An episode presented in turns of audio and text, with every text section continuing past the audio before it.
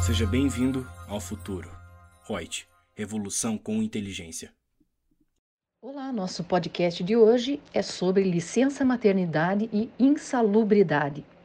Sou Lúcia Yang e vamos comentar aqui sobre uma pergunta que nos chegou que fala sobre a possibilidade de a insalubridade entrar no cálculo da licença maternidade. A resposta é que a insalubridade integra, sim, o salário maternidade da empregada.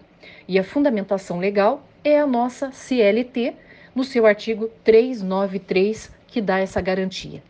Um abraço, até o nosso próximo podcast.